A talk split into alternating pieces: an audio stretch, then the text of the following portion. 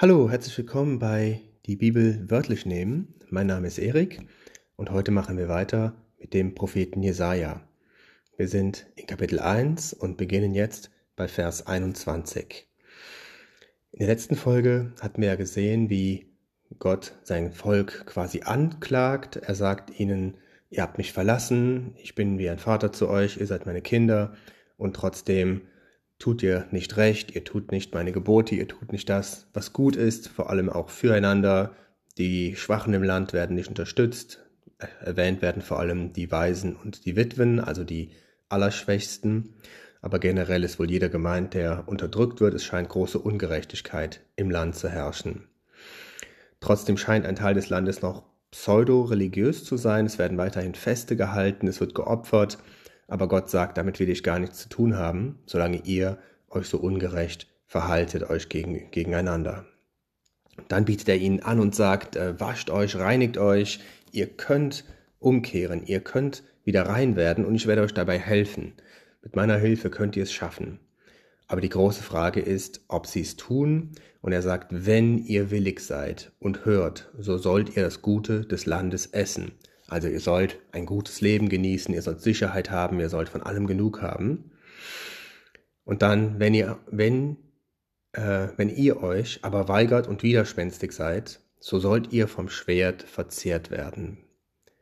Das ist ja genau das, was dann geschehen ist. Das babylonische Exil ähm, kam auf Israel zu und im Prinzip ist das der Narrativ, der in großen Teilen von Jesaja weiter ausgeführt wird. Das Volk hört nicht zu, das Volk will sich nicht ändern und am Ende dieser Geschichte steht dann das Exil. Wir lesen jetzt weiter in Vers 21. Wie ist zu Hure geworden, die treue Stadt? Mit Stadt ist natürlich Jerusalem gemeint, die Stadt, in welcher der Prophet auch ähm, wirkt und prophezeit. Sie war voll Recht, Gerechtigkeit weite darin. Und jetzt Mörder. Gerechtigkeit walte darin. Es war mal gut, es war mal besser mit euch. Da wird wahrscheinlich an vor allem die großen Zeiten unter den Königen David und Salomo gedacht. Aber auch danach gab es noch gerechte Könige, gemischt mit weniger gerechten Königen. Und mit der Zeit scheint sich, scheint sich die Situation immer weiter verschlechtert zu haben. Ähm, dieses Wort für Mörder, damit ist nicht ein Totschläger gemeint, jemand, der aus Versehen einen Mord begangen hat, sondern damit sind Menschen gemeint, die quasi von Beruf Mörder sind, also Gangmitglieder würde man heute vielleicht sagen oder ähm, Killer, Leute, die es sich zum Beruf gemacht haben, anderen Probleme zu machen, sie zu bestehlen und, wenn es sein muss, zu ermorden. Dann lesen wir jetzt Vers 22. Dein Silber ist zu Schlacken geworden, Dein edler Wein mit Wasser verdünnt. Das ist es schon, ein ganz kurz, kurzer Vers hier. Dein Silber ist zu Schlacken geworden. Mit Silber oder auch mit dem edlen Wein sind wohl die Fürsten, die Noblen, die gut gebildeten im Land gemeint. Diejenigen, die ein Land ähm, nach vorne bringen, die, die Richter, die, äh, die Politiker, die Priester, all solche, die Wohlhabenden, die Menschen, die mehr Macht haben und jene werden hier als zu Schlacken geworden bezeichnet oder mit Wasser verdünnt. Sie sind also nicht das, was sie sein sollten. Wir sehen hier also, wie dem Volk wieder verschiedene Fehler, die sie haben, vorgeworfen werden. Es geht weiter mit der Ansprache der Fürsten und der Herrscher und Mächtigen. Vers 23. Deine Fürsten sind Widerspenstige und Diebesgesellen. Jeder von ihnen liebt Geschenke und jagt nach Belohnung. Der Weise verschaffen sie nicht Recht, und der Rechtssache der Witwe kommen sie nicht vor. Gehen wir das ein bisschen genauer durch. Deine Fürsten sind Widerspenstige. Widerspenstig gegen wen? Ziemlich offensichtlich gegen Gott und gegen seine Anweisungen. Denn widerspenstig gegen andere, die über ihnen sind, sind sie scheinbar nicht denn sie scheinen zusammen vereint zu sein in diesem Verhalten. Deine Fürsten sind Widerspenstige und Diebesgesellen. Nun, was macht einen zu einem Diebesgesellen? Zum Beispiel, dass man gestohlenes Gut annimmt, dass man sich damit bestechen lässt, dass man vielleicht sogar einen Diebstahl in irgendeiner Form in Auftrag gibt. So macht man sich mit den Dieben gemein. Es kann aber auch sein, dass sie selbst aktiv ähm, vielleicht nicht in Häuser einbrechen, aber ihre Macht nutzen, um zum Beispiel den Schwächeren ihr, ihren Besitz abzujagen. Wenn zum Beispiel eine Witwe ein Grundstück besitzt, dann können sie diese schlecht beraten oder andere mh, hm, ja, Entscheidungen für sie treffen und sie so beeinflussen, dass sie am Endeffekt dieses Grundstück dann besitzen oder zumindest sehr günstig erstehen können. Deine Fürsten sind Widerspenstige und Diebesgesellen. Jeder von ihnen liebt Geschenke. Jeder ist natürlich sehr interessant, dass es hier, dass es durch die ganze Führung des Landes geht und dass es da keine ernstzunehmenden Ausge Ausnahmen zu geben scheint. Und jeder von ihnen liebt Geschenke, was natürlich heißt, dass jeder sich Bestechung ist, für Bestechung offen ist und sich beeinflussen lässt, was die Rechtsprechung angeht, was die politischen Entscheidungen angeht. Und selbstverständlich kann es in einem Land der Mehrheit der Menschen nicht gut gehen, wenn Bestechung und die Beugung des Rechtes an der Tagesordnung sind. Jeder von ihnen liebt Geschenke und jagt nach Belohnungen. Genau, sie wollen das Recht so sprechen, ihre Entscheidungen so treffen, dass es für sie das Beste ist und eben nicht für das Volk, für die Menschen, die ihnen unterstellt sind und um, sie, um die sie sich eigentlich kümmern sollten. Der Weise verschaffen sie nicht Recht, und die Rechtssache der Witwe kommt nicht vor sie. So, sie ignorieren also das Recht der Waisen und der Witwen. Diese beiden Gruppen stehen immer generell für all jene, die mittellos sind, für die, die am meisten Hilfe in der, in der Bevölkerung brauchen, da sie niemanden haben, der ihnen helfen kann. Wie ich schon mal sagte, Waisen und Witwen sind vor allem Menschen ohne weitere Familie, also nicht einfach nur eine Frau, deren Mann gestorben ist, die aber noch äh, Geschwister und Verwandte und Kinder hat, sondern eine, ähm, eine Frau, die alleine steht. Oder eine Waise, eben ein, ein Kind oder ein junger Mensch, der auch ganz ohne unterstützende Familie dasteht, also auf Unterstützung angewiesen ist. Soweit die Fehler, die den Fürsten des Landes vorgeworfen werden. Jetzt kommen wir zu den Konsequenzen, die sie daraus ziehen sollen. Darum spricht der Herr, also warum? Ja, wegen dem Fehler, der gerade angesprochen worden ist, wegen der Korruption, die im Land herrscht und der Ungerechtigkeit, die daraus resultiert. Darum spricht der Herr, der Herr der Heerscharen, der Mächtige Israels. Hier betont der Prophet quasi, indem er drei Titel für Gott nimmt. Der Herr, der Herr der Heerscharen, der Mächtige Israels. Er will wirklich darauf hinweisen, das hier ist Gott, der hier spricht, das bin nicht ich. Achtung, hört hin, ich habe es euch dreimal gesagt, damit keiner nachher sagen kann, ja, ja, der Prophet hat sich das irgendwie ausgedacht. Was sagt Gott hier? Gott spricht jetzt bis zum Ende von Kapitel 2. Ha, ich werde mir Genugtuung verschaffen an meinen Widersachern und Rache nehmen an meinen Feinden. Tja, wer ist hier Gottes Feind? Nach allem, was wir bis jetzt gelesen haben, ist Jerusalem oder Judäa, ist effektiv Gottes Feind geworden. Wenn sie sich so verhalten und nur auf ihren eigenen Gewinn achten und dabei bereit sind, die Schwächsten der Gesellschaft auszunutzen, dann werden sie so zu Gottes Feind. Und Gott will sich an diesen Feinden rächen. Er will sie so nicht in ihren Machenschaften weitermachen lassen. Er will sich dagegen wenden, was ja auch total Sinn macht, wenn er einfach es ignorieren würde würde es genauso weiterlaufen und immer mit der Zeit immer schlimmer werden. Also Gott ist bereit, etwas zu unternehmen. Er sagt, jetzt werde ich aktiv. Gut, wie will er das tun? Vers 25.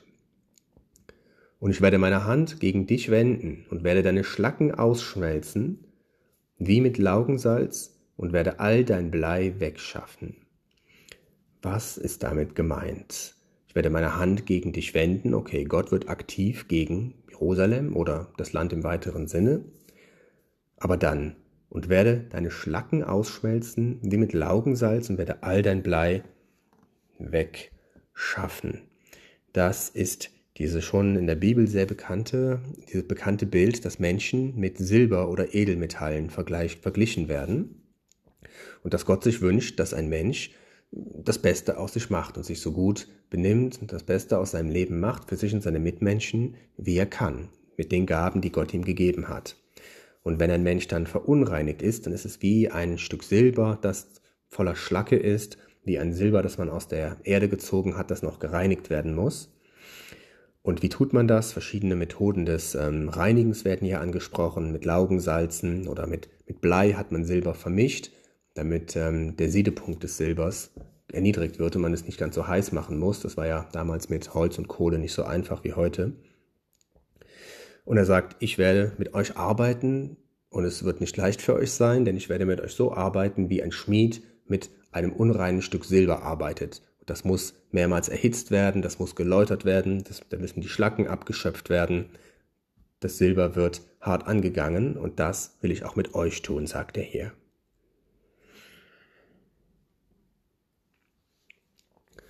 Ähm, was habe ich mir hier aufgeschrieben? Gut, da ja keiner mit Gott rechten will, wie wir in Vers 18 desselben Kapitels gelesen hat, wo Gott sagte, kommt, kommt her, lasst uns miteinander rechten, lasst uns miteinander in, ins positive Gericht gehen, indem wir die Sache klären und drüber reden. Ähm, das will scheinbar keiner, deswegen geht Gott hier einen Schritt weiter und sagt, okay, dann muss ich aktiv werden und euch quasi vor Gericht schleifen. Und das Ziel, das Gott hier definiert, warum er das tut, ist, dass er alles Ungerechte aus dem Volk wegschafft. So wie man die Schlacke und das, äh, das, die unerwünschten Bestandteile eines Stückes Silber aus dem Silber wegschaffen möchte, damit man reines, gutes Silber hat, um daraus etwas Schönes zu produzieren. Also Gott redet nicht hier von der Zerstörung des Landes, soweit ist er noch nicht. Er redet davon, das Ungerechte wegzuschaffen. Jetzt Vers 26. Und ich werde deine Richter wiederherstellen wie früher und deine Ratgeber wie am Anfang. Dann wird man dich nennen Stadt der Gerechtigkeit, treue Stadt. Das Ziel von Gott ist also klar. Das Ziel ist die Restauration.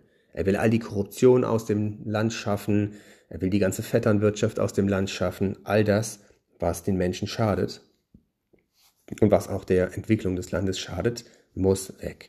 Eigentlich Wünsche, die auch jeder vernünftige Mensch für ein Volk hat, die sehen wir auch hier bei Gott. Und dann mit dem Ziel, danach wird man dich nennen Stadt der Gerechtigkeit, treue Stadt. Jetzt Vers 27, jetzt ähm, kommen wir in die Resultate. Wir haben erst den Fehler des Volkes gesehen, beziehungsweise im Moment spezifisch den Fehler der Führer. Dann haben wir die Konsequenz gesehen, das, was Gott jetzt tun will. Und jetzt kommen wir in den Bereich des Resultates, die nächsten zwei, drei Verse, wo Gott sagt, das ist das, was ich als Resultat sehen will, als Resultat meiner Intervention. Vers 27. Zion wird erlöst werden durch Gericht und seine Rückkehrenden durch Gerechtigkeit.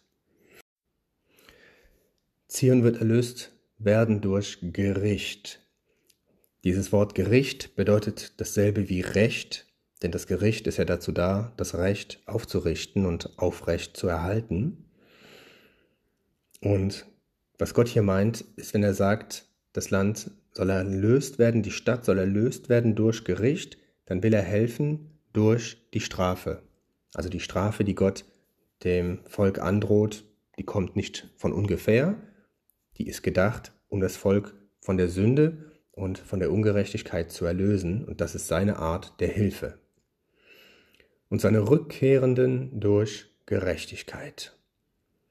Ich bin mir an der Stelle hier nicht sicher, wer die Zurückkehrenden sind, ob das schon weit in die Zukunft blickt und diejenigen meint, die dann nach der babylonischen Gefangenschaft wirklich zurückkehren und die dann ein geläutertes, gereinigtes Land vor sich haben, wo all jene nicht mehr dort sind, die Ungerechtigkeit und Korruption gelebt haben, oder ob es vielleicht etwas anderes meint, etwas Unmittelbareres. Dann Vers 28. Aber Zerschmetterung den Übertretern und den Sündern allesamt, und die den Herrn verlassen werden, untergehen. Diese Übertreter hier, das sind die Abtrünnigen, jene, die Gott und seinen, seinen Lebensweg verlassen haben.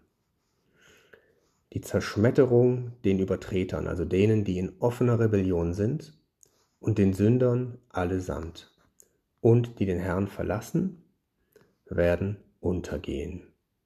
Das ist das Resultat, das Gott dem Volk androht, wenn er erstmal aktiv wird und wenn das Volk nicht bereit ist, mit ihm zu rechten, wie er es ihnen angeboten hat. Vers 29. Denn sie werden beschämt werden wegen der Terebinden, die ihr begehrt, und ihr werdet mit Scham bedeckt werden, wegen der Gärten, an denen ihr gefallen hattet. Nun, das wirkt auf den ersten Blick ein bisschen eigenartig. Terebinden, das ist eine immergrüne, ein immergrüner Baum, eine Pflanze. Und Gärten, an denen ihr gefallen hattet, was soll jetzt so schrecklich und ungerecht an, an Pflanzen und Gärten sein? Das sind Euphemismen für Götzendienst. Denn der Götzendienst, der nicht im Tempel stattfand, denn im Tempel wäre es ja immer noch der Dienst Gottes an Gott gewesen, auch wie vorhin erwähnt, vielleicht nicht immer der gerechte Dienst, aber immerhin.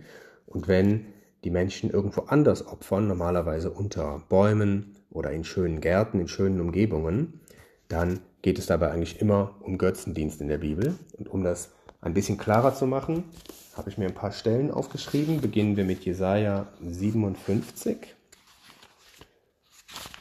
Jesaja 57, Vers 5. So, wo fange ich hier an? Es fängt halb in Vers 4 noch an. Seid ihr nicht Kinder des Abfalls, Nachkommen der Lüge, die ihr für die Götter ent entbranntet unter jedem grünen Baum, die ihr Kinder in den Tälern schlachtetet, unter den Klüften der Felsen? Okay, es geht mir hier natürlich um diesen Punkt unter jedem grünen Baum. Immer diese Verbindung zwischen schönen Bäumen oder Gärten und dem Götzendienst. Und hier wird ja auch noch die schrecklichste Art des Götzendienstes Dienstes erwähnt, nämlich das Kindsopfer, das auch zu dieser Zeit in Israel verbreitet war. Wir sehen also nur durch diesen kurzen Abschnitt, Gott interveniert hier nicht ohne Grund. Es geschahen schreckliche Dinge und ich denke, wenn solche Dinge wie zum Beispiel Kindsopfer heute in irgendeinem Land auf der Welt an der Tagesordnung wären, würde es nicht lange dauern, bis irgendein anderes Land oder eine Koalition es sich zur Aufgabe machen würde, dort einzumarschieren und die Dinge zu ändern. Das, was niemand tat, weshalb Gott diese Aufgabe auf sich genommen hat zu jener Zeit. Dann habe ich hier noch Jesaja 65, Vers 3.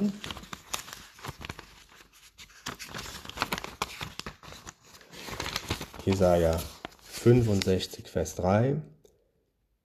Das Volk, das mich beständig ins Angesicht reizt, in den Gärten opfert und auf Ziegelsteinen räuchert. Wieder nur eine Parallelstelle, die zeigt, dass, was ist hier mit Gärten gemeint. Damit ist gemeint, dass dort geopfert und geräuchert wird und dass dann irgendwelchen anderen Göttern, die ein ganz anderes Leben symbolisieren, die für eine, für eine ganz andere Moral stehen.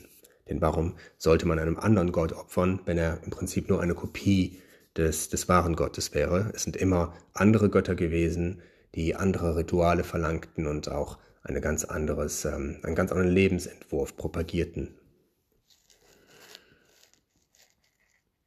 So, denn sie werden beschämt werden wegen der Terebinden, die ihr begehrt, und ihr werdet mit Scham bedeckt werden wegen der Gärten, an denen ihr gefallen hattet.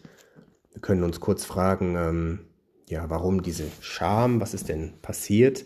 Gedacht sind hier, das sind die Wiederkehrenden, das sind die, die nach, ähm, nach all dem, nach all dieser Intervention Gottes das Land be bewohnen werden. Zumindest vermute ich das mal, dass diese Verbindung hier besteht. Und die sind dann beschämt all dessen, was ihre Vorfahren getan haben. Denn ihr werdet sein wie eine Terebinte, deren Laub verwelkt ist, und wie ein Garten, der kein Wasser hat. Dabei muss man, kann man sagen, dass eine Terebinte ein immergrüner Baum ist und dass, ähm, wenn das Laub einer Terebinte ver verwelkt, dann ist das so, wie wenn zum Beispiel ein Tannenbaum verwelkt. Das heißt, er ist quasi tot. Deren Laub verwelkt ist und wie ein Garten, der kein Wasser hat. Auch ein Garten, der kein Wasser hat, ist in einem schlimmen Zustand und kann so nicht überleben.